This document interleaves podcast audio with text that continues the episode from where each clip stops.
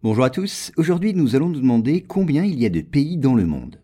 Alors à première vue, il peut sembler assez facile de préciser le nombre de pays qui composent la planète. Mais vous allez le voir, le décompte n'est pas si facile à faire.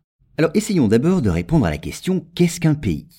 Un pays est d'abord un territoire délimité par des frontières, qui abrite une nation, c'est-à-dire un peuple uni par la même langue et par une histoire vécue en commun. Cette nation est régie dans le cadre de ce territoire par un État souverain dont les décisions ne dépendent d'aucune autre entité. Alors si on se fie à ces critères, des territoires dotés d'une forte identité et d'une culture propre, comme la Catalogne ou la Nouvelle-Calédonie, ne peuvent pourtant pas être considérés comme des pays. Alors pour couper court à toute polémique, les critères fixés par l'ONU, l'Organisation des Nations Unies, pour reconnaître un pays sont communément acceptés. On considère donc, se fondant sur le calcul de l'ONU, en général, que le monde comprend aujourd'hui 195 pays.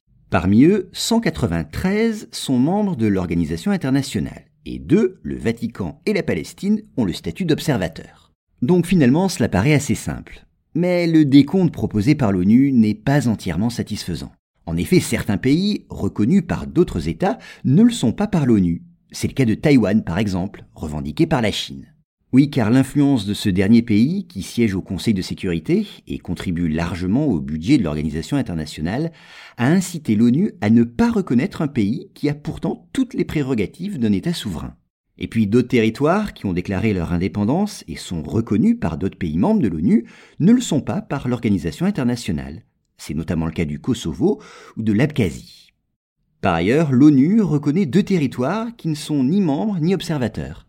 Par exemple, les îles Cook, s'ils disposent d'une très large autonomie par rapport à la Nouvelle-Zélande, ne sont pas totalement souverains.